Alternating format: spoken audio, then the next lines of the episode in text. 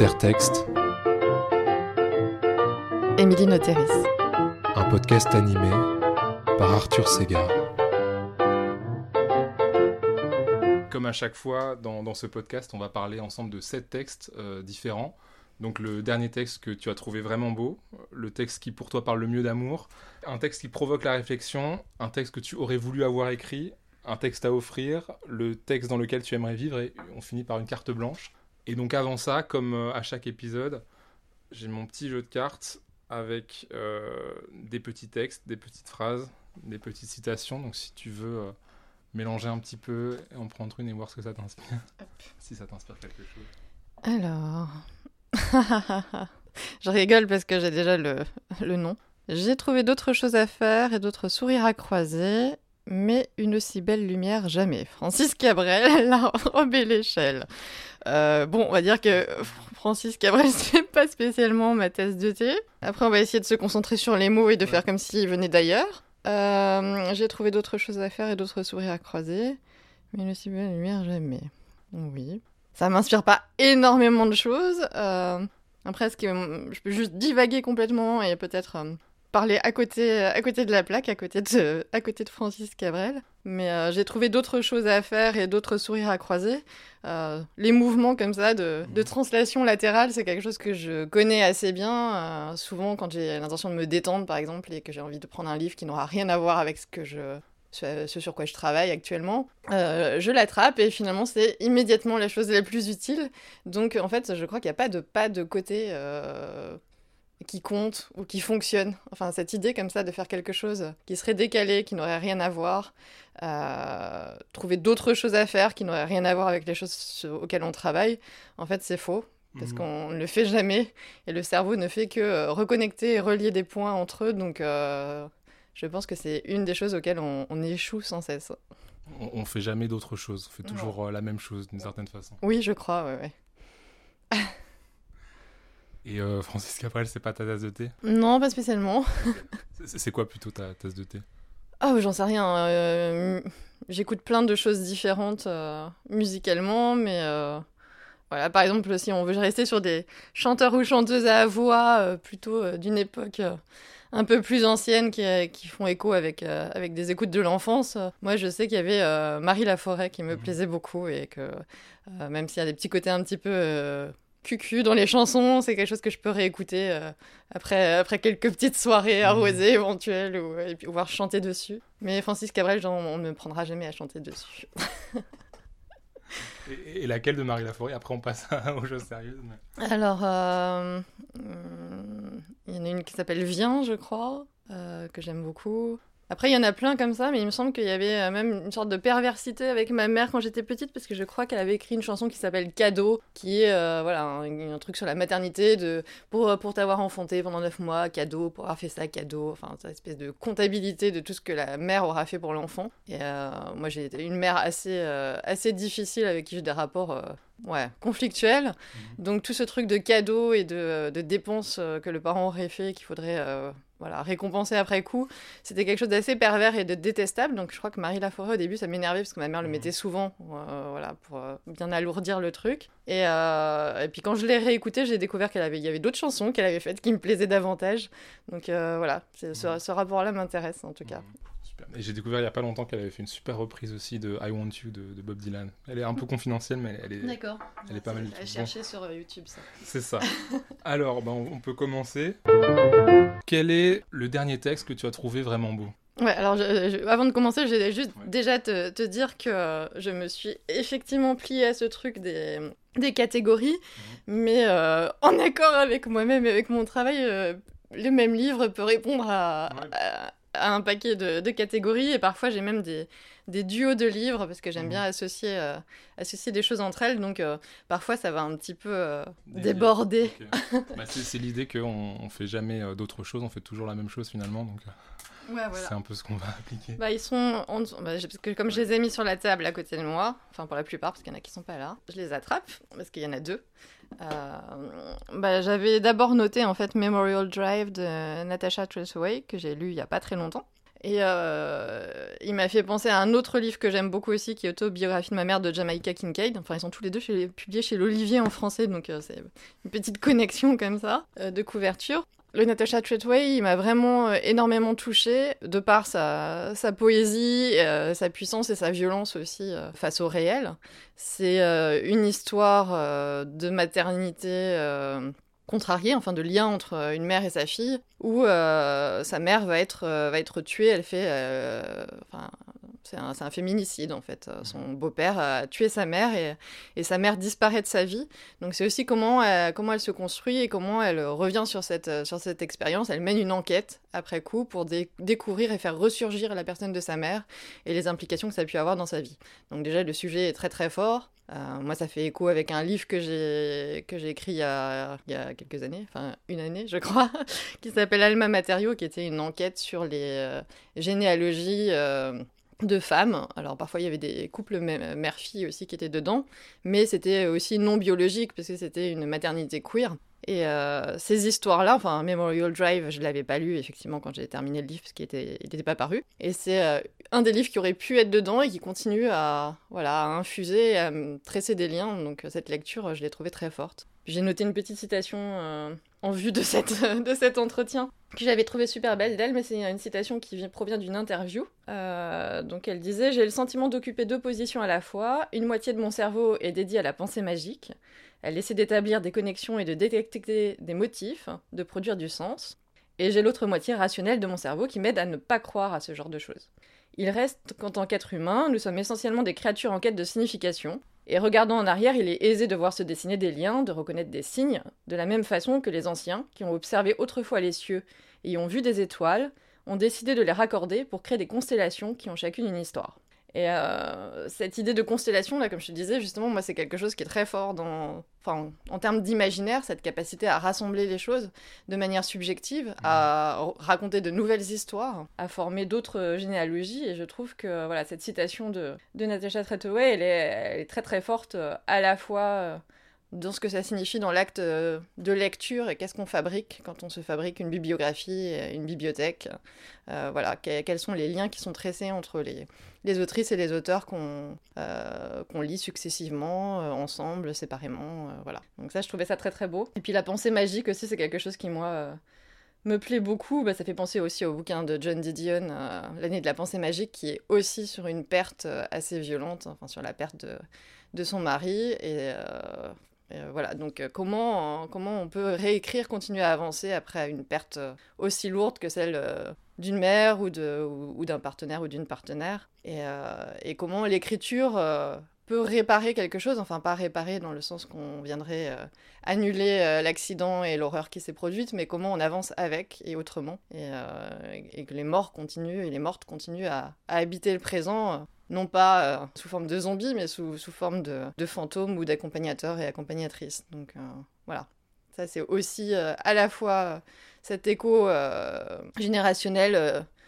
comme je disais, de lecture ou de vie, comment les choses se mêlent comme ça pour former des nouvelles constellations. Et, donc c'est dans ton travail qu'il y avait ce rapport de cette réflexion sur la filiation textuelle notamment. Et Ok, très bien. Je sais pas comment. non, mais je peux t'aider et puis partir à partir de ça. Euh...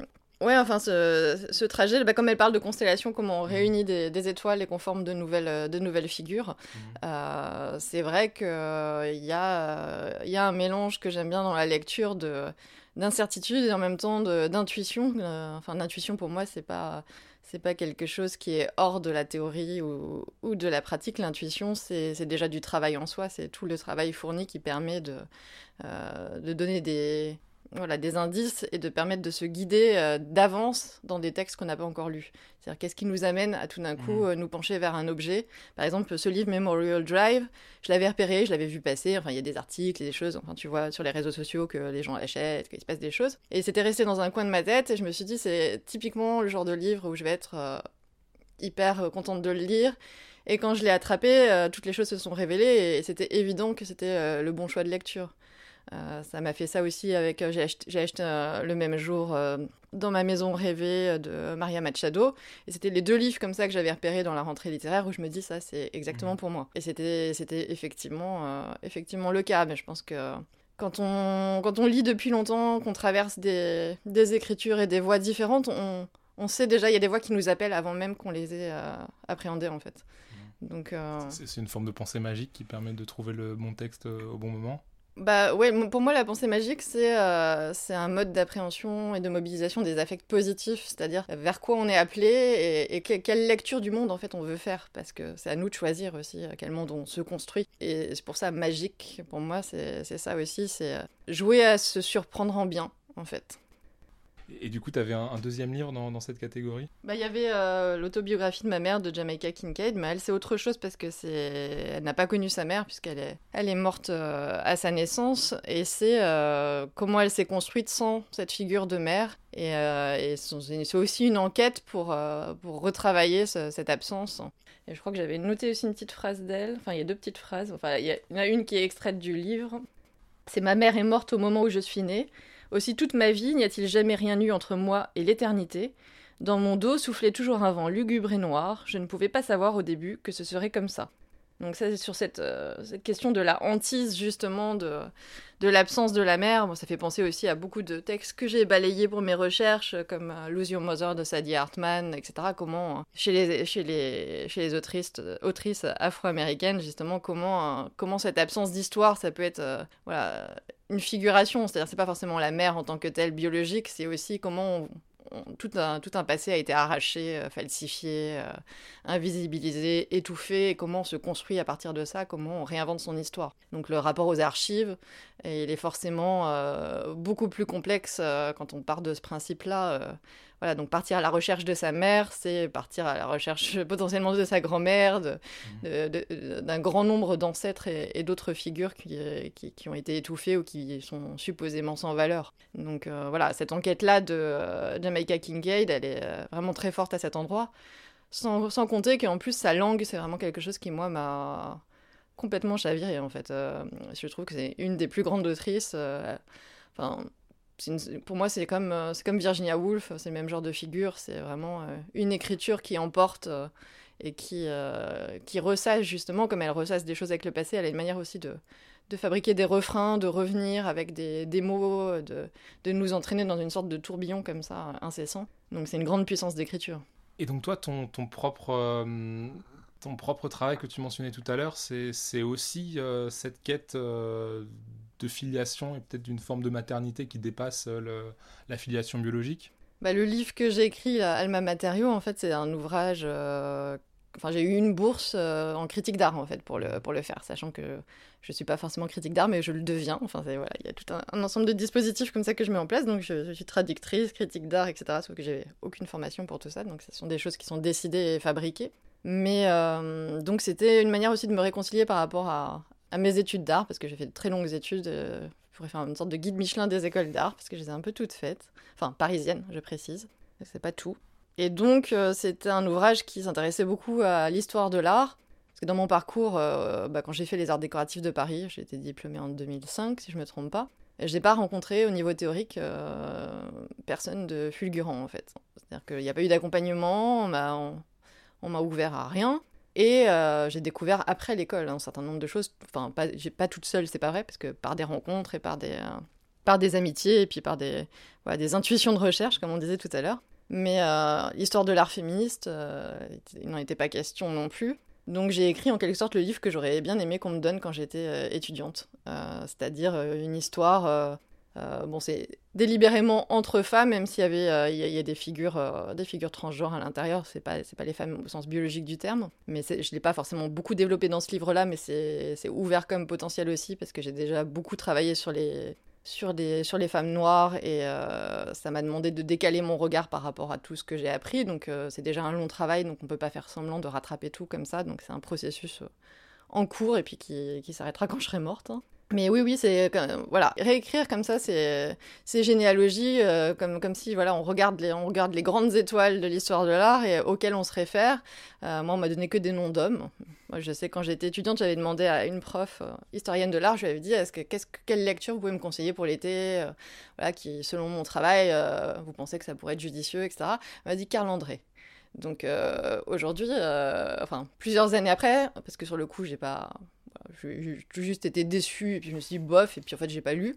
Mais euh, rétrospectivement, euh, quand, euh, quand on est féministe et puis qu'on connaît l'histoire de violence féminicide qui entoure la vie de Carl André et le, fait qu'il se soit débarrassé de Anna Mendieta, je pense que c'est le plus mauvais conseil de lecture qu'on puisse donner à une jeune femme qui, qui travaille sur des questions plutôt liées au corps. Parce que moi c'était ça, c'était pas féministe, je fabriquais des choses qui étaient liées au corps et j'avais pas vraiment de voilà, d'explications et on m'a pas aidé à en, avoir, à en développer.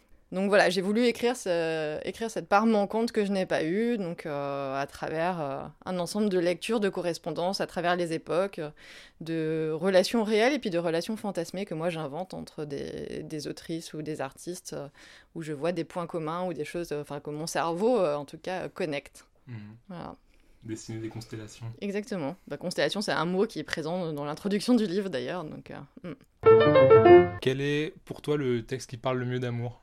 Ouais, alors ça c'est une petite, une petite, une petite vacherie dedans. Ouais. Mais non, enfin, enfin, oui et non. Euh, bah, j'ai retenu un livre que j'ai découvert il y a très peu de temps, enfin que j'avais en, en e-pub en anglais, mais que j'avais plutôt, euh, plutôt feuilleté rapidement, et puis qui vient de sortir en français, qui s'appelle La volonté de changer, les hommes, la masculinité et l'amour, de Bell Hooks. Et euh, bah, je l'ai lu euh, il y a deux semaines en fait, hein, donc c'est tout frais. Euh, je l'ai lu parce que j'étais en train d'écrire un, une sorte d'article pour un livre en cours qui s'appelle Pour un regard féministe, hein, qui est plutôt dédié au cinéma. Et je faisais la lecture du film de Jane Campion, The Power of the Dog, et qui est un film pour moi féministe sans femme, sur sur la masculinité. Et j'ai décidé de, de lire le film en même temps que je lisais le livre de Bell Hooks. Donc c'était un, voilà, un livre à accompagnement d'écriture, mais euh, qui, est, euh, qui est pour moi un grand livre euh, très fort et qui est quelque chose qu'on peut tout à fait poser en regard et, en contre-regard face à des, des ouvrages beaucoup plus mainstream féministes qui sont publiés, enfin, qui se disent féministes, qui sont publiés en France et qui sont pour moi très problématiques. Comme le dernier livre de Mona Chollet qui s'appelle Réinventer l'amour, voilà, euh, qui pour moi n'est pas un livre d'amour, qui est un, livre d'amour à la bourgeoisie éventuellement. Mais euh, Bell Hooks, euh, elle, elle prend en compte justement euh, le caractère systémique, que ce soit du racisme ou du sexisme, et c'est pas un livre truc et astuce pour bien gérer son couple malgré la situation globale, qui, qui, ne marche pas. Parce mmh. que on peut, on peut avoir des petites attitudes qui bougent, mais si la société ne change pas, il va rien se passer.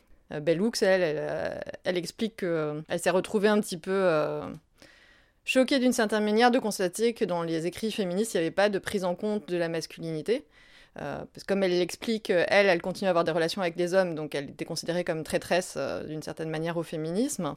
Et elle trouvait que cette violence comme ça, de toujours rejeter la faute sur les hommes, même si c'était le cas, elle ne nie pas parce qu'elle décrit en même temps les violences et elle, elle les inscrit dans, un, dans des schémas répétitifs de reproduction euh, capitaliste, donc ça c'est très précis pour elle, elle n'est pas du tout en train de nier ça, mais elle se pose la question de savoir si euh, cette stigmatisation et cette violence en retour ne bloquent pas finalement toute possibilité d'émancipation. Donc elle explique qu'il faut accompagner les hommes en fait, pour qu'ils aient l'envie de changer, mais qu'après c'est un travail qu'ils vont devoir faire eux-mêmes tout seuls, qu'il ne s'agit pas de prendre par la main, mais il ne faut pas abandonner euh, les hommes, et puis elle dit qu'il faut justement réfléchir à la fabrique de la masculinité, euh, de savoir euh, comment ça opère, quelles sont les violences que les hommes subissent, parce qu'elle dit que les hommes voilà, souffrent aussi énormément, et que si on, fait comme si on les voyait pas, finalement le problème ne va pas se résoudre, et donc il y a un échec du féminisme comme ça à avancer. Donc je trouve que ça, c'est un grand livre d'amour, justement. Euh, d'amour pas dédié à une personne, mais global. Mhm. Et c'est la grande puissance de Bell c'est que euh, elle, euh, toute sa vie, elle s'est...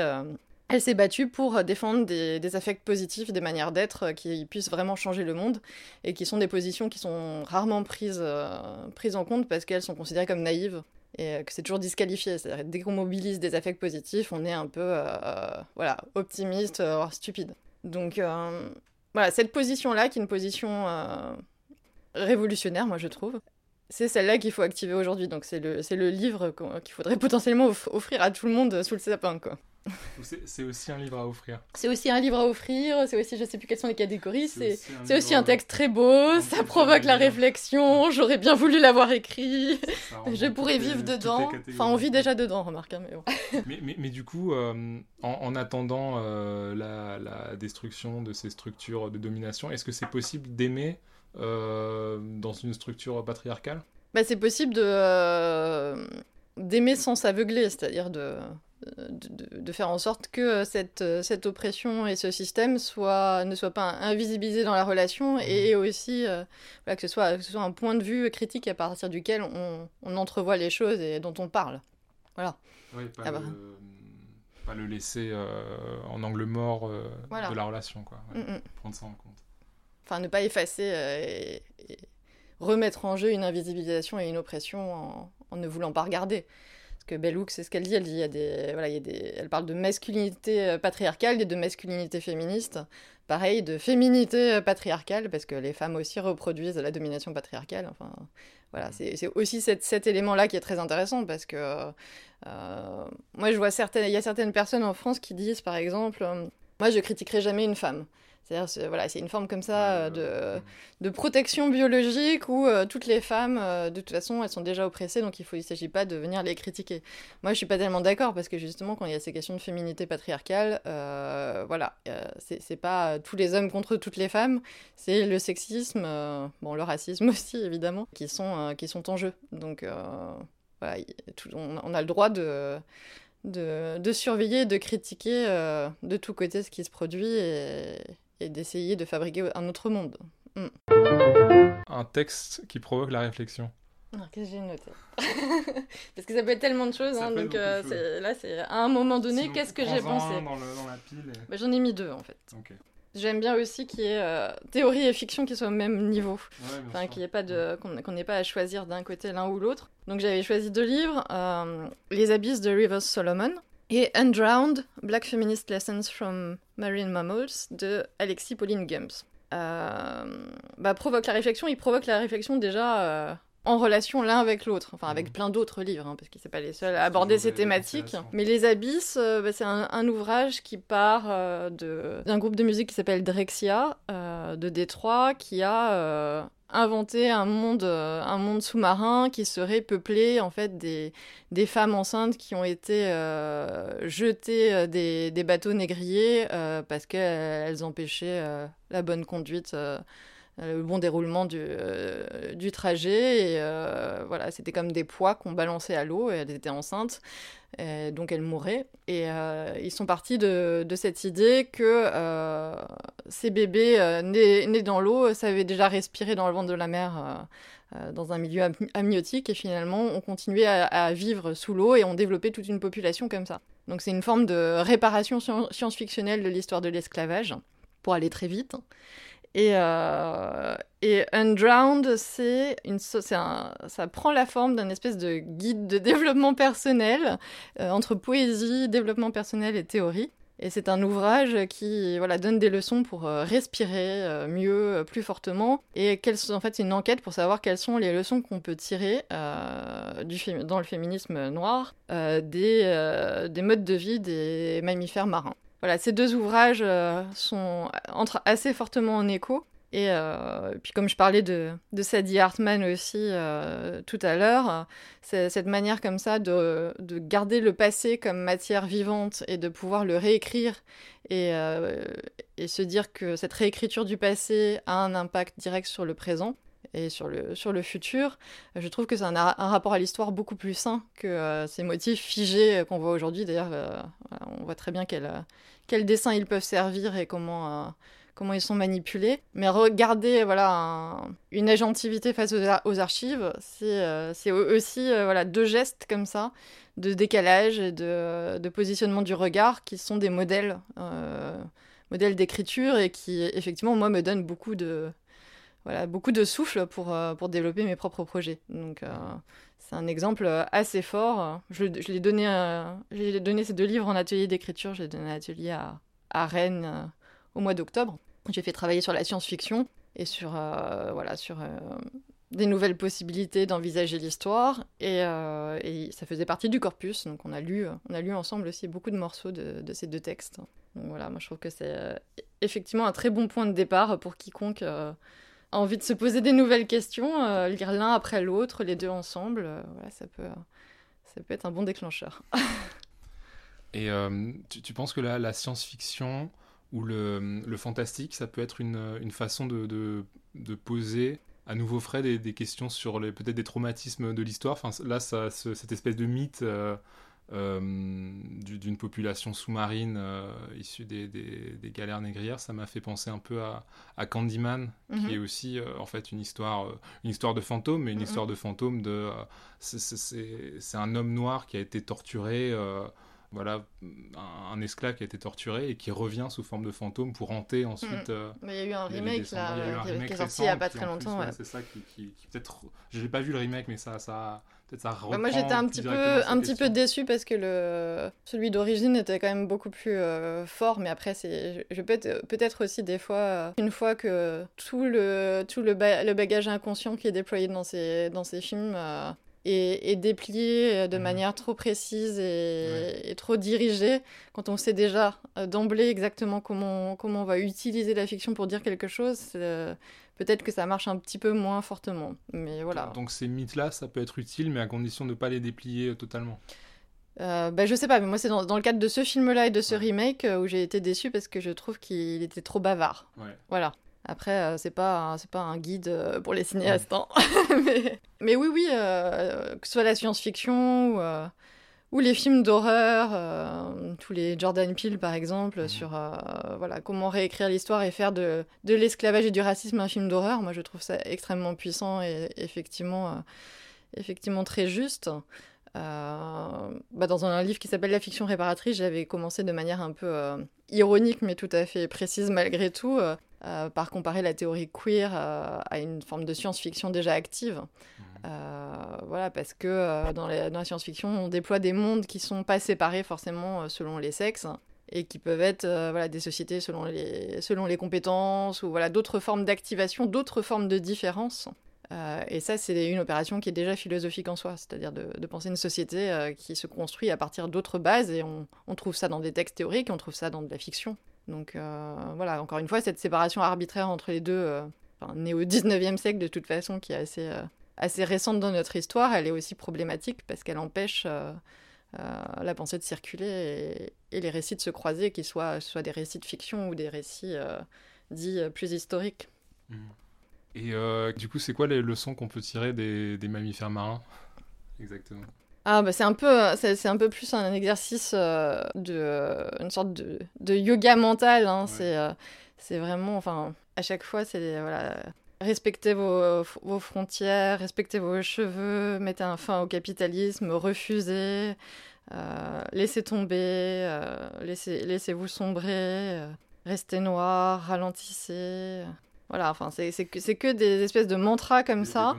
et ce sont des des enquêtes à l'intérieur de chaque petit mot comme ça qui pourrait être très simpliste a priori et en fait à quel, à quel point euh, ils sont ancrés dans une profondeur euh, théorique beaucoup plus, euh, beaucoup plus vaste. Mais c'est plus une ambiance moi que je garde en fait de, ce texte de Alexis Pauline Gum. Je pense qu'elle est très forte pour ça. C'est-à-dire que c'est pas quelque chose qu'elle viendrait plaquer comme ça, une sorte de manifeste. Mmh. Justement, la forme même du texte très poétique fait qu'elle diffuse comme ça une ambiance, des idées, euh, une, nouvelle atmosphère en fait qui soit plus respirable pour tout le monde. Elle parle beaucoup de souffle commun euh, comme, euh, comme projet antiraciste.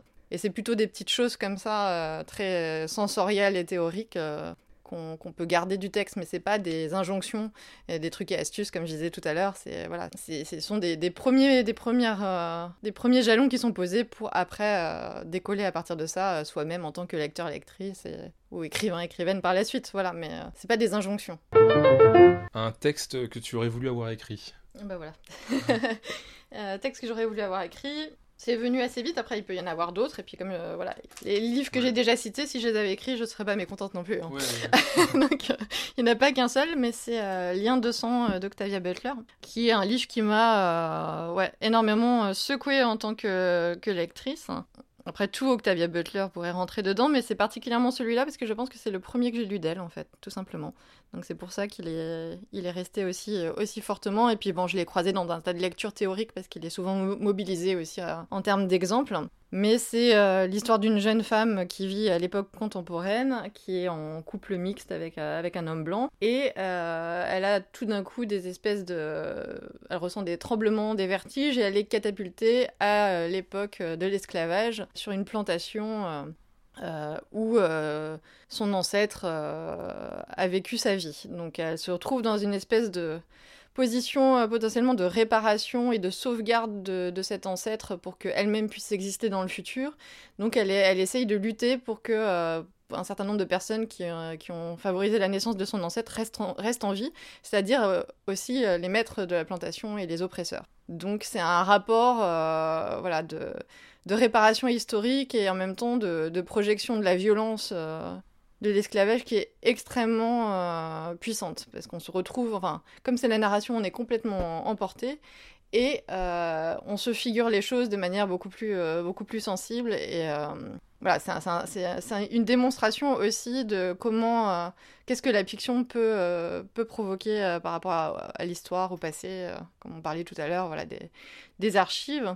Et c'est notamment un texte qui est cité aussi dans Lose Your Mother de Sadie Hartman, comme exemple aussi euh, de, fabulation euh, critique, comme elle dit, c'est-à-dire comment euh, on, arrive à, défaut de, voix des, femmes effacées des archives, des femmes noires, on peut aussi inventer des relations et des situations qui sont, plausibles et à partir de là redonner une vie et une force à ces voix et ces corps qui ont été effacés. Donc euh, voilà, ça c'est un des, un des exemples quand même qui est, qui est, cité par elle et je pense que c'est une lecture qui a dû être décisive également euh, de son côté. Donc euh, ouais, donc ça c'était quoi? C'était le livre que, j'aurais voulu écrire. Voilà. Après bon bah j'aurais voulu avoir écrit ce livre.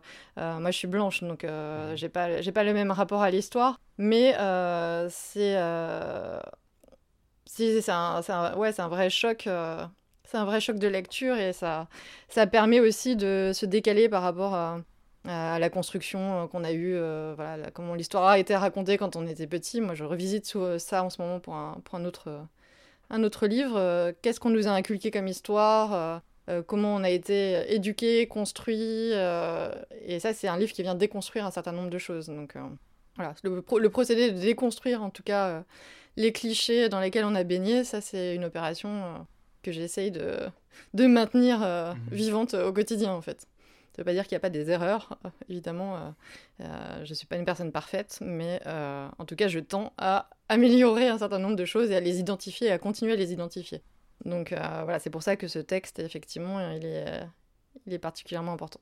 C'est un peu un modèle pour ta pratique d'écriture? Oui, bah, c'est un modèle aussi sur euh, voilà, comment rester euh, à cheval aussi entre la, entre la littérature et la théorie et de ne mhm. pas choisir. Enfin, elle, c'est clairement un ouvrage de science-fiction, mais c'est un ouvrage qui parle aux historiens, aux historiennes, aux philosophes, euh, etc. Enfin, toutes les, toutes les disciplines. Et cette force d'écriture, elle n'est pas, elle pas inférieure à des textes de théorie qui seraient écrits par-dessus, après ou autour d'eux. Elle participe à leur écriture. Donc euh, cette position comme ça, pivot, euh, oui, ça c'est un, un, exemple précis de ce qu'il faut garder en tête. Enfin bon, selon moi, évidemment. Ça, me rappelle un peu, euh, bon ça, ça c'est vraiment moi qui mets ma petite référence, mais Slave Play, je sais pas si tu avais vu ça, enfin c'est assez récent, c'est une pièce à, sur Broadway là, qui, qui, date de il y a quelques années, mais que là j'ai mhm. vu cette année et euh, justement qui euh, en fait c'est une thérapie de, de, couple avec mhm. trois couples mixtes. Donc euh, un, noir un blanc à chaque fois. Bon il y a aussi un couple gay. donc slave? Slave play. Faudrait faudrait faire une recherche Google parce que là je me souviens plus de, de, la personne qui a écrit ça. Mais du coup oui c'est une triple thérapie de couple sur des couples interraciaux et mhm. qui et, en fait qui rejouent, euh, qui, qui, jouent, euh, qui font des jeux de rôle euh, par rapport à l'esclavage, et donc ça leur permet éventuellement de, de faire une sorte de catharsis au sein de leur couple et de réaliser les, rapports de domination et peut-être de déconstruire ça. Et, et c'était hyper intéressant. Et aussi sur ce rapport peut-être au passé, quoi. Et comme, comme tu disais que... O. Harris. Ouais, donc Slave Play de Jeremy O. Harris. Et qui date de. Où est-ce que c'est noté? Vraiment tout récent. hein. Ouais. 2018. 2018, ouais. Mm. Il parle de travail, processus et exorcisme. Mm. Comme trois étapes, ouais.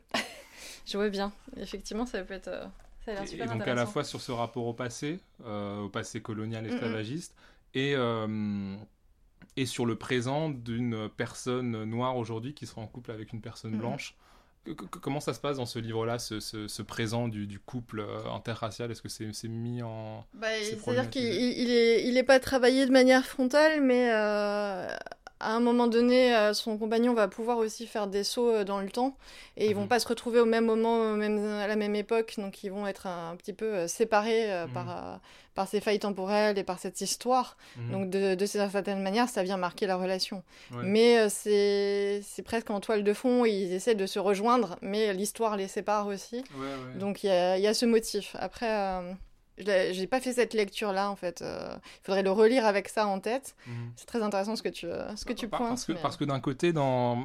ce qui était intéressant aussi dans, dans cette pièce, bon, bien sûr, c'est le cheminement de, de, tous les personnages noirs, mais aussi euh, donc dans, dans, ce jeu de rôle dans lequel le, le, le, personnage blanc va jouer du coup un rôle esclavagiste, on, voit en quoi ça peut être aussi extrêmement traumatisant mhm. pour un partenaire de, de soudain jouer ce rôle d'esclavagiste et de hyper dominateur par rapport à à, la personne avec qui euh, il ou elle est en couple.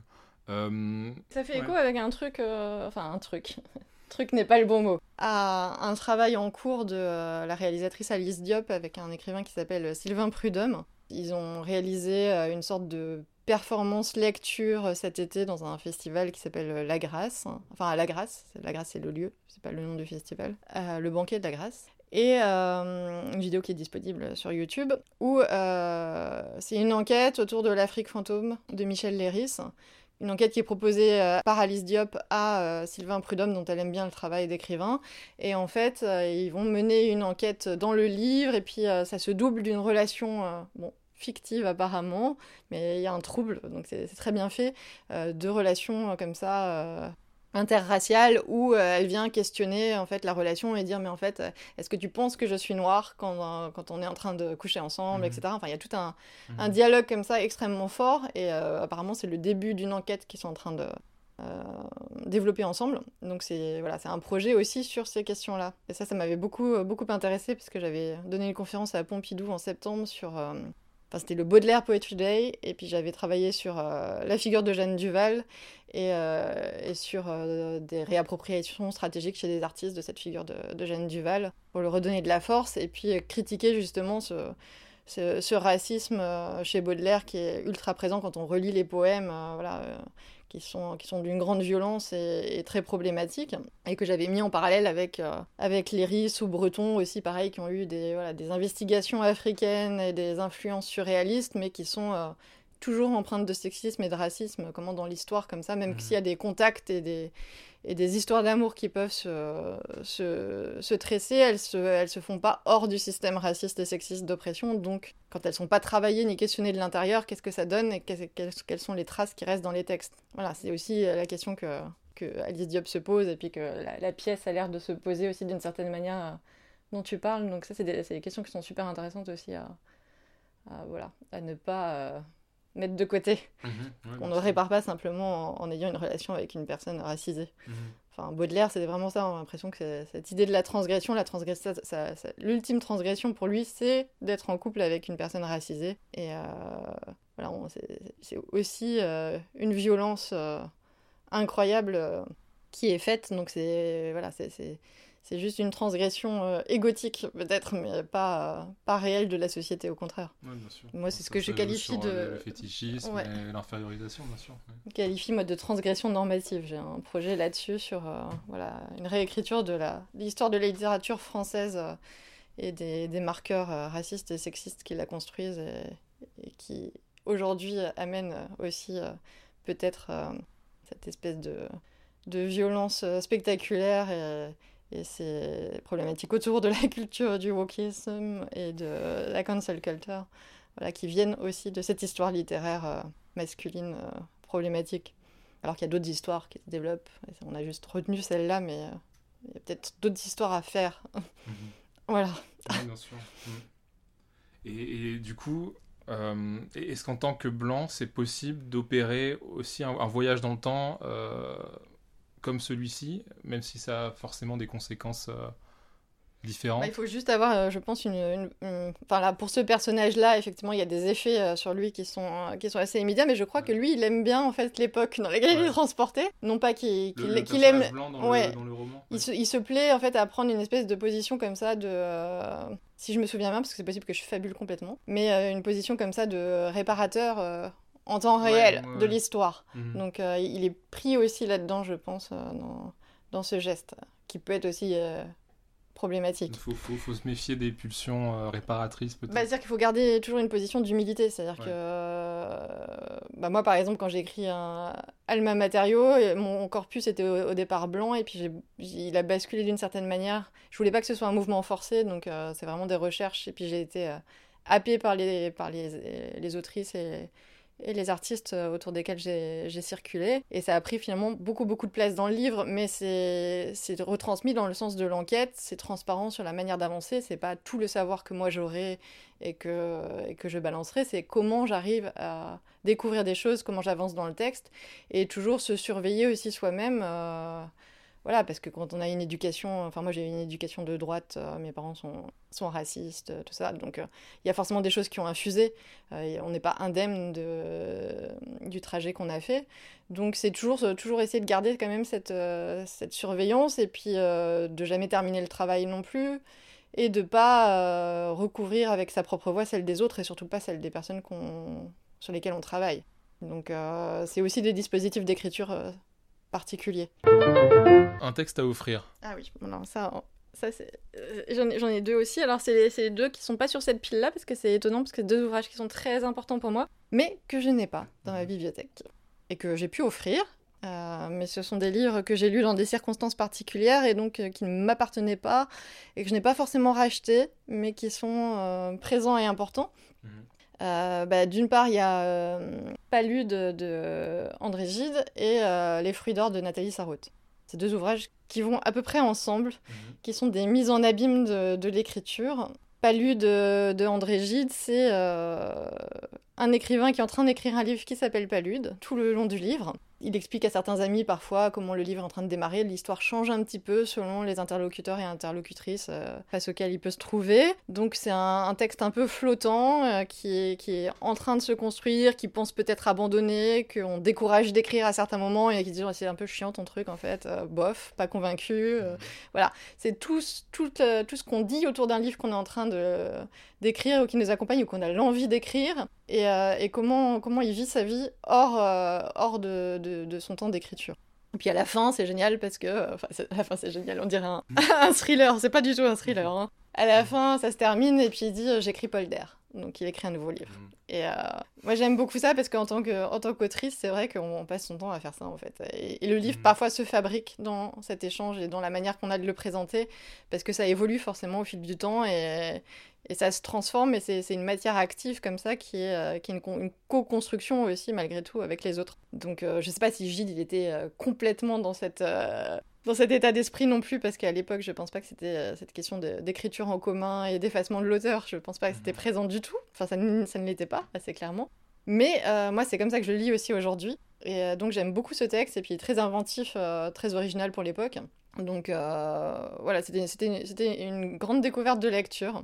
En plus, je l'ai lu chez des chez des galeristes allemands qui faisaient collection euh, d'ouvrages reliés. Donc c'était un ouvrage, euh, une version reliée par euh, Jean Bonnet, donc c'est un truc super beau. Et, et, puis il avait du temps à passer. Euh, J'étais pas censée travailler sur quelque chose de particulier, euh, donc j'ai puisé les livres dans la bibliothèque. Euh, Gide, j'ai lu, lu Courrier-Don aussi au même moment, qui était dans la même collection, qui était aussi très, enfin, très important, même très, très cynique, mais très, très intéressant. Et puis c'était très marrant parce que ce collectionneur de livres allemand a dit ah, il est très très beau, et en fait, lui il parlait de la couverture, et moi je parlais de l'intérieur du livre que, qui m'avait vraiment plu, mais il l'avait pas lu dans sa version française, parce que je pense qu'il lit pas le français. Mais c'était très drôle ce, voilà, ce petit moment comme ça entre euh, la couverture et l'intérieur. Donc, euh, donc voilà, donc ça c'est un exercice littéraire que j'aime beaucoup -hmm. et qui dit beaucoup aussi sur la fabrique de, de l'écriture. Et puis à côté, il y a euh, Les fruits d'or de Nathalie Sarraute, qui est aussi une mise en abîme, sachant que Sarraute admirait beaucoup Palude aussi, donc c'est pas. Voilà, je force pas le, trajet. Après, Gide, euh, je pense pas qu'il y ait eu d'interaction. Mais Les fruits d'or, c'est c'est tout le travail de la critique littéraire. Donc on est, on est après le livre cette fois. On n'est pas dans la fabrique, on est sur la réception. Et c'est sur voilà, c'est un livre qui a priori, euh, décourage toute critique de sa, de sa fabrication et de, et de, son écriture, parce que toutes les critiques sont déjà contenues à l'intérieur. Donc ça, c'est un geste très très fort. Nathalie Sarraute a une grande puissance euh, de pensée. Euh, je suis assez, enfin pas assez, complètement admirative de ce qu'elle a pu fabriquer. Mais le quatrième de couve, il est vraiment super. Il faudrait peut-être le trouver. Parce qu'en plus, voilà, dans le texte, il y a, il y a la, quatrième de couve parfaite. C'est une critique très violente du livre en fait, mais qui est en quatrième. Euh, qui dit qu'en fait c'est un, un, un, livre médiocre, qu'il euh, a suscité beaucoup de, beaucoup de discussions, avait voulu euh, le, dernier, les fruits, le dernier livre, Les fruits d'or, etc. voilà, c'est vraiment une, un pastiche assez, assez savoureux. Et puis bah, Les fruits d'or, c'est aussi une image qu'elle avait comme ça pour, pour décrire la critique littéraire euh, qui revenait dans l'ère du soupçon, je crois. Mais euh, voilà, c'est quand même un geste euh, ultra précis de Nathalie Sarraute, qui d'ailleurs, je crois, n'aimait pas trop trop les critiques et avait besoin d'être très très accompagnée, que ce soit par, ses éditeurs ou par mhm. les interlocuteurs. Elle a recherché comme ça quand même beaucoup d'attention alors qu'elle a qu'elle a malgré tout cette, euh, cette, grande position de force quand elle écrit. On a l'impression que tout est ultra maîtrisé et décidé, mais elle était aussi fragile et vulnérable. Donc le fait d'avoir écrit un ouvrage très maîtrisé sur, euh, pour contrer toute possibilité de critique, euh, je trouve ce geste particulièrement intéressant. Mmh. Voilà, donc ces deux livres en quelque sorte, euh, je trouve qu'ils vont ensemble, enfin en tout cas ils devraient être euh, offerts en même temps. Voilà. Et, du coup offerts à, des, autrices ou des auteurs plutôt, des personnes qui écrivent? Moi ça m'est arrivé, de, ça m'est arrivé d'offrir ces, ces, livres à des personnes qui étaient bloquées, qui n'arrivaient pas à écrire, qui, mmh. enfin qui n'arrivaient plus à écrire. Euh, voilà. je dis pas. Je, non, je, je, je, suis pas en train de. Je vais pas vérifier les services après-vente, mais. enfin, après offre. Euh, je ne sais pas. Mais dans l'idée, euh, moi, je trouve que ouais, ça, ça, pourrait fonctionner. Un texte dans lequel tu aimerais vivre Oui. Alors là, pareil, c'est aussi un petit pas de côté parce que j'ai choisi euh, Brouillon pour un dictionnaire des amandes de Monique Wittig et, Sandy Zeg. Mhm. Donc euh, on peut vivre dedans. Alors c'est pratique parce que de toute façon le dictionnaire c'est on l'ouvre et puis on regarde à quel endroit euh, on, a envie de se placer comme ça par hasard, donc c'est une, façon de pas choisir non plus. C'est plus facile de circuler dans, dans, un dictionnaire que dans un, roman peut-être. Bah, C'est-à-dire que si on vit dedans, parce que moi aussi je prends ça de manière vraiment... Euh, voilà, vivre, c'est-à-dire être piégé dedans en quelque sorte. Hein. En quelque sorte, voilà. c'est toi qui... Après, après c'est ouvert à l'interprétation toutes ces Enfin moi je l'ai pris comme ça, j'ai dit comment contrer le fait d'être bloqué dans un livre qui n'en contiendrait qu'un seul, c'est-à-dire lui-même. Euh, à l'intérieur du, du, brouillon pour un dictionnaire des amantes, il y a plein de livres, et il y a plein, plein d'autrices et plein de figures qui sont convoquées, donc il y a potentiellement euh, mille et une vies à vivre à l'intérieur. Donc c'était ma réponse pour pas rester piégé trop, euh, mhm. de manière trop problématique. Après, c'est un ouvrage qu'on peut ouvrir effectivement à n'importe quelle, n'importe quelle page et qui est super. voilà. Après, ça marche avec des tas de gens. Par exemple, mon, je disais que j'ai une famille de droite, euh, euh, a priori plutôt homophobe, même s'ils ont des amis homosexuels. Euh, j'avais, emmené ce livre à la campagne, je crois que c'était justement l'année, dernière, pour Noël, c'était à peu près ce moment-là. Et j'avais laissé sur la table basse, et puis mon père a commencé à lire et en fait il a trouvé le livre génial. Donc euh, je trouve que c'est justement un cheval de Troie euh, assez, assez efficace parce que Monique Wittig elle parle de voilà, la littérature comme cheval de Troie, euh, mmh. Comme comme opération euh, stratégique. Euh, et, en fait, ça marche. en tout cas, avec celui-là, ça marche. Ça, ça, peut aussi être un, livre à offrir euh, aux personnes homophobes que vous connaissez, c'est ça? Oui, non, enfin là, c'était plutôt laisser traîner sur les, tables basses. Ah, c'est ce que je fais beaucoup quand je suis chez mes parents en Normandie. C'est que je choisis des ouvrages avec des titres soit provocateurs, soit un peu particuliers, et je le pose mmh. voilà, au, milieu des, au milieu des autres choses que, qui sont moins sympathiques. Donc, c'est un petit geste comme ça. Mais oui, je pense qu'on peut, on peut vivre sa vie dedans si on veut. Euh, voilà, il y a des îles, euh, il y a des fleurs, il y a des personnages. Euh, mm. Voilà. Donc, ouais, je pense que c'est un livre qu'on peut, un livre de peut-être de, de, chevet entre guillemets, c'est-à-dire qu'il peut rester là et puis qu'on peut ouvrir à, n'importe quel moment. Donc, quand j'étais adolescente, j'aimais bien faire de la sorte de bibliomancie, c'est-à-dire que quand j'avais des, des, problèmes ou des questions qui se posaient, bah, je ouvrais un livre au hasard Euh, après, moi, je faisais ça avec Paul Claudel, donc c'était un peu spécial. Ouais, ouais. Mais euh, je ferai pas, je ferai pas ça avec les mêmes livres aujourd'hui. Mais euh, ouais, ça, donne, ça, ça donnait des indications et je pense que ça, ça marcherait assez bien en Mhm. fait. On peut essayer, on ouvre n'importe où. Bah, faut poser une question d'abord ou pas forcément? Non, bon, on s'en pose toujours plein. hein. Bon. Alors, herbe. Parmi les différentes variétés d'herbes que nous connaissons, l'herbe à sommeil est très appréciée par les peuples d'Amante qui pratiquent une paresse intensive. Elle donne une somnolence exquise, une béatitude, un état de bien-être.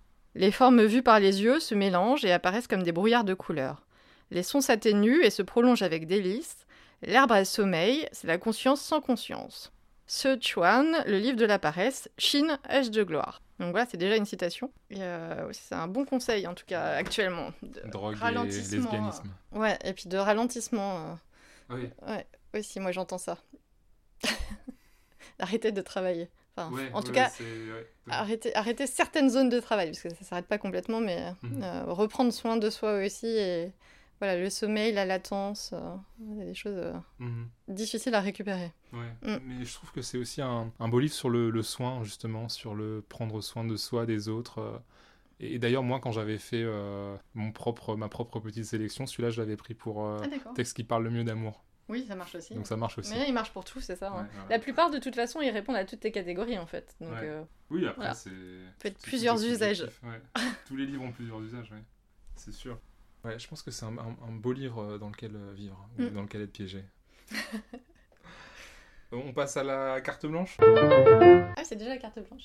D'accord. Ça va Ouais, ou- ça va. Bon, alors, Bah non, mais ta, ça, ça ta carte blanche, ça défile, ouais, ça, ça passe vite quand, quand on parle de. De, Bah de pareil, ma carte blanche, euh, il y en a deux, et puis une qui est plus carte noire, un peu. Ok, super. Voilà. Et bah, le premier, euh, c'est un texte assez récent euh, bah, qui est sorti euh, cette année, hein, de Catherine Malabou, qui s'appelle Le plaisir effacé, clitoris et pensée.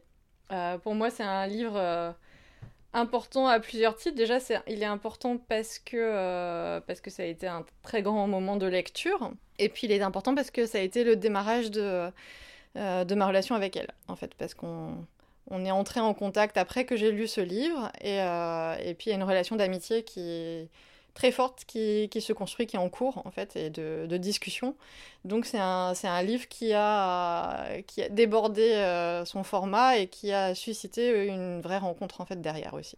Donc ça, c'est déjà, c'est un peu mon, ma super rencontre de, de cette année aussi. euh, voilà, donc ça, ça compte. Et puis, euh, il y a des choses à l'intérieur aussi, euh, évidemment, euh, qui m'ont beaucoup intéressée. Notamment, enfin, ce qui est présent dans un autre livre d'elle qui s'appelle Changer de différence, mais que j'ai lu après celui-là. C'est le premier que j'ai lu d'elle parce que je pensais que c'était trop compliqué pour moi, en fait, à, l'origine. Je, enfin, je, je, je, je, je savais très bien qui c'était, j'avais vu un certain nombre de livres passer, mais j'avais jamais franchi le pas de lire parce que je pensais que c'était euh, une philosophie pour laquelle il fallait avoir euh, suivi un cursus de philosophie pour s'y attaquer. Et euh, j'avais euh, voilà, quelques, quelques inquiétudes sur ma capacité à le lire, Mhm. à, à la lire. Et en fait, ça va. Catherine Malabou, c'est pas trop. Bah, c'est, ardu. si, c'est, si, c'est très compliqué, mais ce livre-là euh, est plus accessible d'une certaine manière. Et euh, moi, m'a permis de faire le trajet après à rebours. Ok. Donc euh, voilà, c'est juste. Donc, il faut euh, commencer par le. Ça dépend, de- C'est- ça, bah, ça dépend des, des auteurs et des autrices, je ne sais pas, mais enfin, en tout cas pour moi, ça m'a ouvert la porte à son écriture. Donc euh, voilà, donc ça a fonctionné dans ce sens-là. Mais à l'intérieur de ce livre, euh, elle a une, une manière de prendre en compte aussi la notion d'essentialisme qui est Mhm. vraiment très intéressante. Parce que, en fait, en philosophie, elle n'est pas aussi fixe que ce qu'on veut bien croire. Donc ça, j'avais noté une petite cita- citation qui était dans une interview qu'elle a donnée, je crois, pour le site Lundi Matin. Donc euh, elle dit, donc ça c'est l'interview, c'est pas le livre. hein. En philosophie, on fait une distinction entre l'être et l'essence. S'il s'agissait simplement de déterminer la nature de l'être, on n'aurait qu'un seul mot. Le grec est beaucoup plus subtil, il montre que la nature d'une chose n'est jamais vraiment fixée une fois pour toutes, c'est-à-dire qu'elle ne varie pas nécessairement dans le temps, mais elle varie logiquement. Et elle n'est pas réductible à un sujet, ou alors il faut entendre que le sujet lui-même varie. Et donc, euh, bah, comme essentialisme, c'est quelque chose qu'on emploie, euh, dans tous mes textes, partout, j'ai toujours employé, et c'est Mhm. vrai que comme fixité, euh, fixité de, euh, enfin, comme pour remplacer le terme de biologique, en fait, d'une certaine manière.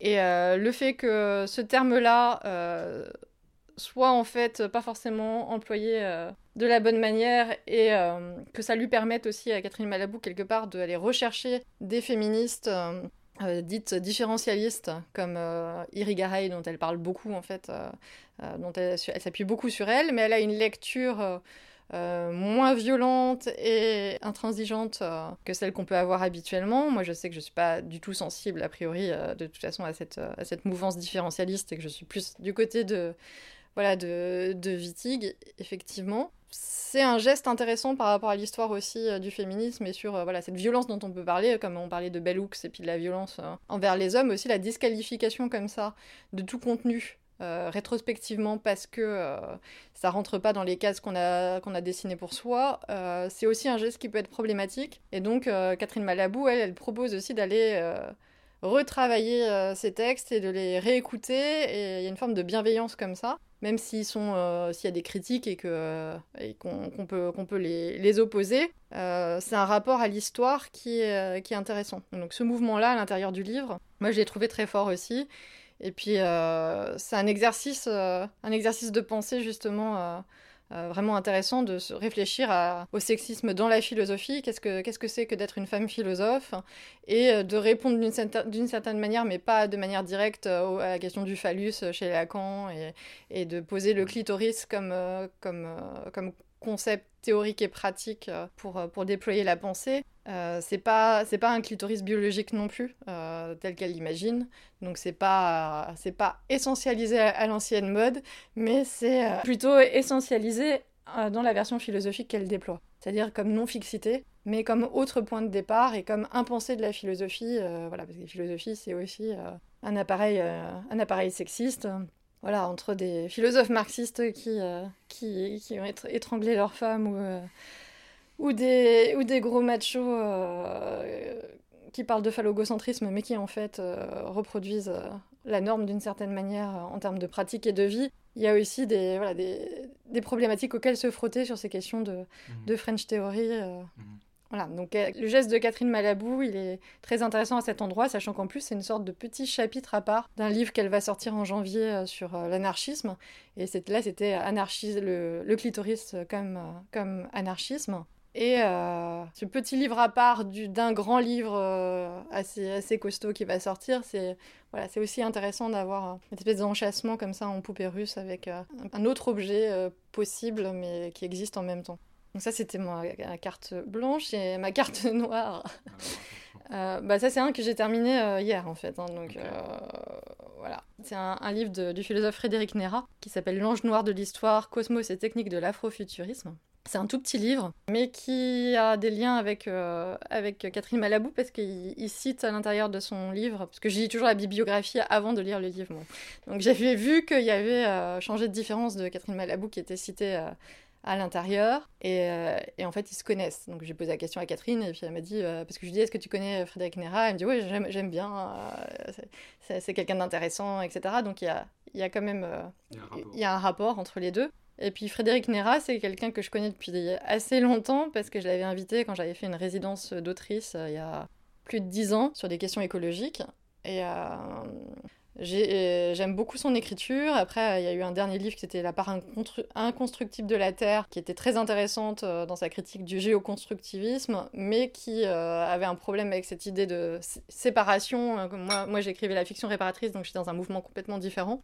Et euh, sur la prise en compte des binarismes, on n'était pas vraiment au même endroit. Donc à la fin de, de la fiction réparatrice, euh, son livre avait paru et j'ai écrit ma conclusion en, lisant son livre en fait, parce que je voulais pas vraiment faire de conclusion, donc il s'agissait de continuer à, travailler les mêmes, les mêmes concepts. Et puis j'étais plutôt euh, critique en fait à l'égard de cet ouvrage-là. Donc quand, quand a apparu celui-là que j'ai vu arriver, enfin il vient de paraître ce mois-ci là, euh, ça m'a vachement intéressé parce que euh, ça répondait aussi à des mouvements euh, d'écriture liés à Alma Materio et, et puis des, des, choses que j'avais convoquées qui pouvaient convoquer aussi. Donc l'espèce de parcours comme ça parallèle où je me mets pas à la même hauteur que lui, hein. il est philosophe, il enseigne dans le Wisconsin, je crois, ou je sais pas. Enfin, voilà. Et on n'est est, on est pas aux mêmes endroits au même moment. Hein. Mais il y a des lignes de pensée qui, qui sont un peu parallèles d'une certaine manière sur, à certains moments. Et là, ça recoupait.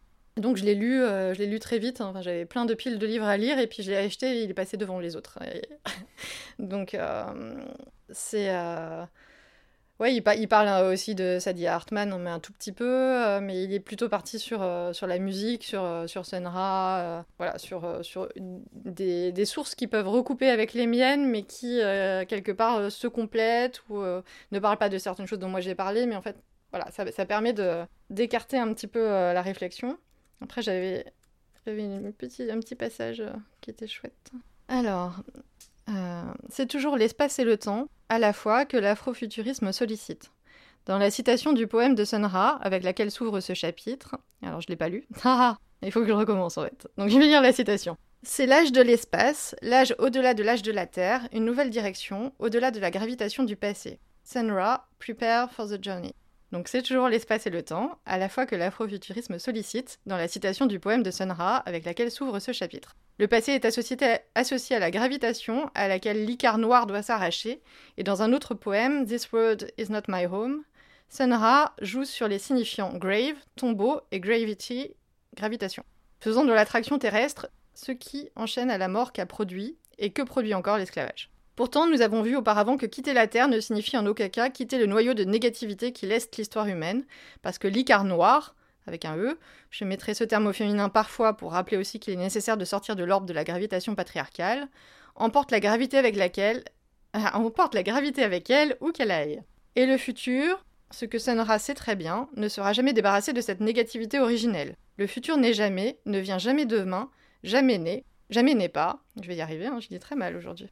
Ou autre traduction, le futur n'est jamais, jamais arrive demain, jamais n'est pas. The future is never, never comes tomorrow, never is not. Donc voilà, donc ça c'est une petite note comme ça aussi sur ce rapport à l'histoire dont on a parlé, mm. et puis convoquer cette histoire de l'ange noir de l'histoire euh, en réponse à Benjamin, etc. Je trouve que voilà, il y a, y, a, y a, un mouvement euh, vraiment très fort, et puis euh, il nous entraîne aussi dans toute une histoire de la musique que moi je je connais pas. Enfin j'ai parlé de Drexia tout à l'heure, il en parle aussi justement dans le livre, mais voilà, c'est une manière d'être entraîné. Il explique aussi que c'est euh, que c'est une rencontre qu'il a faite. Euh, Est-ce que j'ai pas noté un truc là-dessus? Non, j'ai pas noté parce qu'il parle de il parle des rencontres que l'on fait quand on lit. Ah bah si, j'ai noté ça. Donc ça, c'était une petite citation qui est aussi d'une interview dans la revue Diacritique. Donc ça, c'est Frédéric Nera qui parle. On pourrait dire qu'il y a deux manières pour ce qui est alien de nous changer. L'une se fait par intrusion, forçage, et c'est le film d'horreur. L'épidémie de zombies ou la réalité du Covid-19 qui nous transforme en objet encore malade, en patient soumis à la médecine. L'autre se fait par rencontre, par une forme d'expérience qui, si elle n'est certes pas capable de maîtriser ce qui lui arrive, concerne néanmoins non pas un objet mais un sujet. Un quelqu'un à qui il arrive quelque chose, quelque chose d'intense, d'imprévu. Alors, je peux dire qu'il m'est arrivé de faire l'expérience, sensible et intellectuelle, d'une constellation sonore, signifiante, visuelle qui porte le nom d'afrofuturisme. Donc ça, je trouve que c'est voilà, c'est comme ça, on, clôt avec la constellation du départ. Aussi, mhm. j'aimais bien cette idée de voilà, d'avoir le même mot clé. Et cette question voilà de de la rencontre avec euh, avec un objet ou avec un monde, euh, moi, ça me parlait énormément aussi sur la manière dont euh, j'ai ouvert mon texte. On est tous les deux deux personnes blanches qui qui ont ouvert vers un corpus noir et, qui ont essayé de Enfin, il essaye aussi de ne pas recouvrir non plus de sa voix les objets qu'il traverse et, qu'il met en lumière. Donc euh, cette position-là, elle, me semblait intéressante. Et puis euh, cette question de l'alien aussi, ça m'a fait penser à un film que j'ai vu euh, il y a quelques jours euh, de John Sayles, qui est vieux, hein, qui sort en 1984, euh, The Brother from Another Planet, où c'est euh, un alien noir en fait qui arrive sur Terre. Et puis ce, ce, film, je l'avais lu parce qu'il est cité dans le livre de Bell Hooks, La volonté de changer, où elle explique qu'elle avait des rencontres avec des étudiants afro-américains sur la masculinité euh, patriarcale et la masculinité féministe, et leur demander dans la culture populaire, au cinéma, est-ce que vous avez des exemples de masculinité euh, féministe? Et en fait, il dit bon bah tout ce qu'ils ont réussi à me sortir, c'est un vieux film de John Sayles, The Brother from Another Planet. Donc je me suis dit bah je vais aller regarder parce que j'aime beaucoup John Sayles et j'avais vu pas mal de films, mais pas celui-là. Et il est assez barré effectivement. donc voilà, c'était une manière aussi de voilà, de connecter, de rester dans le dans le trajet de lecture avec Bell Hooks. Et puis quand j'ai quand j'ai lu Frédéric Nera, euh, j'ai pensé aussi à ce, à ce film-là, euh, sur la question de l'alien. Et euh, voilà, donc je pense que ça correspond, ça pourrait être dans son corpus d'ailleurs. Donc, Et donc c'est une masculinité alien et, racisée, c'est ça, dans le film? Oui. Et effectivement, il comprend pas comment un grand nombre de choses fonctionnent sur Terre. Il est en, décalage, il est, il est dans le soin. Enfin, il a la capacité de, le pouvoir de soigner ou de résorber les blessures. voilà, enfin, il y a quelque chose comme ça d'assez. Effectivement, il n'a aucun trait masculin, si ce n'est que il est quand même complètement scotché sur les magazines et pornos ou les affichages de films dans la rue qu'il peut croiser. Donc, Là, il y a le male gaze, par contre, un peu bizarre. Donc, euh, euh, John Sayles aurait pu se passer, je pense, de, de ça. Mais, euh, mais voilà, il y a, y a, le choc sur, sur les seins des femmes dans la rue. c'est le côté un petit peu plus lourdin qui, qui reste quand même. S'il était réalisé aujourd'hui, peut-être qu'il n'y aurait pas ce passage. Et oui, et puis d'ailleurs aussi, Frédéric Nera, il parle de, de Alexis Pauline Gums, mais il parle de M Archive, qui est un livre que moi je n'ai pas encore lu, et que donc je vais me procurer. Donc tu vois, c'est des, trajets. Euh... ouais. des trajets mm, les textes. Donc il parle, il parle pas de, enfin il parle très vite de celui sur les sur les mammifères marins, mais c'est une ligne où, où on voit mm. qu'elle a travaillé dessus, mais c'est tout. Euh, il creuse pas trop là-dessus et euh, voilà, c'est aussi ces, ces, allers-retours là euh, qui moi m'intéressent et qui vont m'amener euh, à lire l'autre livre que je n'ai pas lu d'elle. Mm-hmm. Voilà. Et donc, est-ce que les, textes et, les livres, c'est des espèces d'aliens qui nous permettent de, changer? Euh, bah En tout cas, ça permet un déplacement. Euh, oui, ça permet un déplacement de, l'axe de la pensée. Enfin, pendant le temps de la lecture, en tout cas, on est amené à endosser euh, la vision soit de l'auteur-autrice, soit, du, de là ou du personnage qui, nous accompagne. Donc, oui, c'est des exercices de distanciation. après, je dis pas que ça marche, ça marche forcément à tous les coups, mais, euh, mais on se transforme à, mesure que l'on lit. Mais oui, oui, c'est une, c'est, une, une, manière d'avancer, enfin en tout cas. Euh, moi, c'est, comme ça que, que, la pensée progresse, que l'écriture avance. Euh, voilà, c'est, une nourriture et puis une sorte d'enquête infinie qui, qui est infinie parce qu'elle elle s'arrête quand on meurt. Donc, mmh. et c'est toujours co-construit comme dans, dans Palude, enfin, il y a, y a, ce rapport. Ah, moi, je crois pas du tout à cette idée de l'auteur. Euh, la figure de l'auteur, c'est un truc qui m'est complètement insupportable. Et puis quand je donne des ateliers d'écriture, justement, euh, je fais en sorte de donner des exercices qui soient euh, abordables, quel que soit le niveau de la personne, si on écrit ou on n'écrit pas du tout. tout le monde est au même endroit, en fait, au même moment. Mhm. Et ouais, j'essaie de casser cette idée de, du talent, en fait, parce que c'est quand même principalement du travail. Et le, le talent, c'est plutôt l'acharnement, c'est cette capacité à continuer à travailler, même quand personne ne vous regarde. c'est là où se fait la différence, je pense, entre quelqu'un qui qui est artiste ou, ou autrice ou je sais pas. Peu importe, mais c'est euh, c'est l'importance que ça prend dans la vie et l'obligation euh, euh, d'une pratique pour, pour, juste, pour juste respirer en fait. Moi je sais que si j'écris pas pendant plusieurs jours, je suis pas bien. Voilà, c'est quelque chose de nécessaire. Donc c'est du travail, c'est un accompagnement et c'est quelque chose qui, qui prend toute la place dans la vie. Donc c'est pas, pas le talent qu'on aurait à la naissance. Ça mmh. c'est faux. Donc, euh, Et puis, c'est pas une transmission de père à fils euh, avec des héritiers qu'on choisit, qu'on désigne. Euh, voilà. C'est d'autres formes de transmission. C'est des constellations. Voilà, des constellations, exactement. Super, bah merci beaucoup. Lorsqu'on trouve encore le courage de lire aujourd'hui, dans cette période trouble, abîmée, dans cette période-là, quand on lit des textes, le plus important c'est peut-être de trouver des textes où habiter, Juste après l'enregistrement de l'épisode, on a un peu discuté avec Émilie Noteris et on a notamment reparlé de Monique Wittig, une autrice euh, sur laquelle elle était en train de travailler, qu'elle avait beaucoup relu et avec qui elle était donc, en quelque sorte, en cohabitation. Moi aussi, je parle de Wittig dans un article que j'essaye un peu douloureusement de mettre en forme et qui se base sur la notion d'hétérotopie développée par Michel Foucault. Une hétérotopie, c'est un lieu autre, un ailleurs, qui fonctionne selon d'autres règles que le reste de la société. Et les textes, et certains textes, et peut-être particulièrement les textes de Monique Wittig, peuvent fonctionner comme des ailleurs, des lieux d'élaboration et d'expérimentation de règles différentes, d'autres langages, d'autres sensations, d'autres relations entre les êtres. Peut-être que les textes de Monique Wittig sont particulièrement hospitaliers, donnent particulièrement envie d'y vivre. Émilie Oteris a suggéré que c'était certainement lié à leur forme, une forme qui ménage une certaine liberté à la lectrice, au lecteur, une liberté de mouvement au sein du texte, puisque les textes de Wittig sont souvent fragmentaires ou circulaires. On peut les saisir, les lâcher, les reprendre comme on veut. et aussi une liberté d'interprétation, puisque Wittig suggère bien davantage qu'elle n'explique. D'ailleurs, Isée dans l'épisode 4 souhaitait elle aussi s'installer dans un texte de Wittig, dans cette sororité rêvée des guerrières. Dans cette époque difficile, dans cette époque abîmée, sans la fuir et sans naïveté, trouvez-vous, si vous le pouvez, des textes, des textes où habiter. Émilie Noteris a mentionné certaines de ses publications récentes, Alma Materio paru en 2020 aux éditions Paraguay, ou encore La fiction réparatrice parue en 2017 aux éditions Supernova. Mais pour vous tenir au courant de ses travaux, je vous conseille de visiter son site emilinoteris.org. Memorial Drive de Natasha Trethaway, originellement publié en 2020 chez HarperCollins, est paru dans une traduction de Céline Leroy aux éditions de l'Olivier en 2021. Autobiographie de ma mère de Jamaica Kincaid, originellement publié chez Vintage en 1996, est paru dans une traduction de Dominique Letellier aux éditions de l'Olivier en 2016. La volonté de changer, les hommes, la masculinité et l'amour de Bell Hooks, originellement publié en 2004 chez Simon Schuster, est paru en 2021 aux éditions Divergence dans une traduction d'Alex Dayard. Abyss de Rivers Solomon, originellement publié en 2019 chez Saga Press, est paru en 2021 aux Forges de Vulcain dans une traduction de Francis Guévremont. Undrowned, Black Feminist Lessons from Marine Mammals d'Alexis Pollingums est paru en 2020 chez AK Press.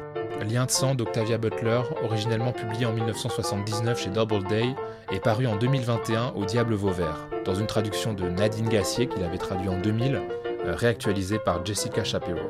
Palude d'André Gide a été publié en 1895 à la librairie de l'art indépendant. Les fruits d'or de Nathalie Sarraute est paru en 1963 chez Gallimard. Brouillon pour un dictionnaire des amantes de Monique Wittig et Sandy Zweig est paru chez Grasset en 1976. Le plaisir effacé, Clitoris et pensées de Catherine Malabou est paru en 2020 chez Payot et Rivage, et son dernier livre Au voleur, Anarchisme et philosophie est paru aux presses universitaires de France en 2022. L'ange noir de l'histoire, Cosmos et techniques de l'afrofuturisme de Frédéric Nera est paru aux éditions MF en 2021. Euh, nous avons bien sûr mentionné d'autres textes au cours de l'épisode que vous pouvez retrouver dans la description. Intertexte est un podcast réalisé par Arthur Segar, illustré par Pauline Le Serre et dont la musique a été empruntée à John H. Cloverkind. Merci d'avoir écouté cet épisode. Si vous l'avez apprécié, n'hésitez pas bien sûr à le partager, à en parler autour de vous et euh, à vous abonner sur votre plateforme de podcast préférée, puisque à partir de maintenant, j'essaye de sortir un épisode toutes les deux semaines. Et euh, il y a des choses très intéressantes qui, vont sortir euh, toutes les deux semaines. Je vous dis donc à bientôt, c'est-à-dire à samedi dans deux semaines.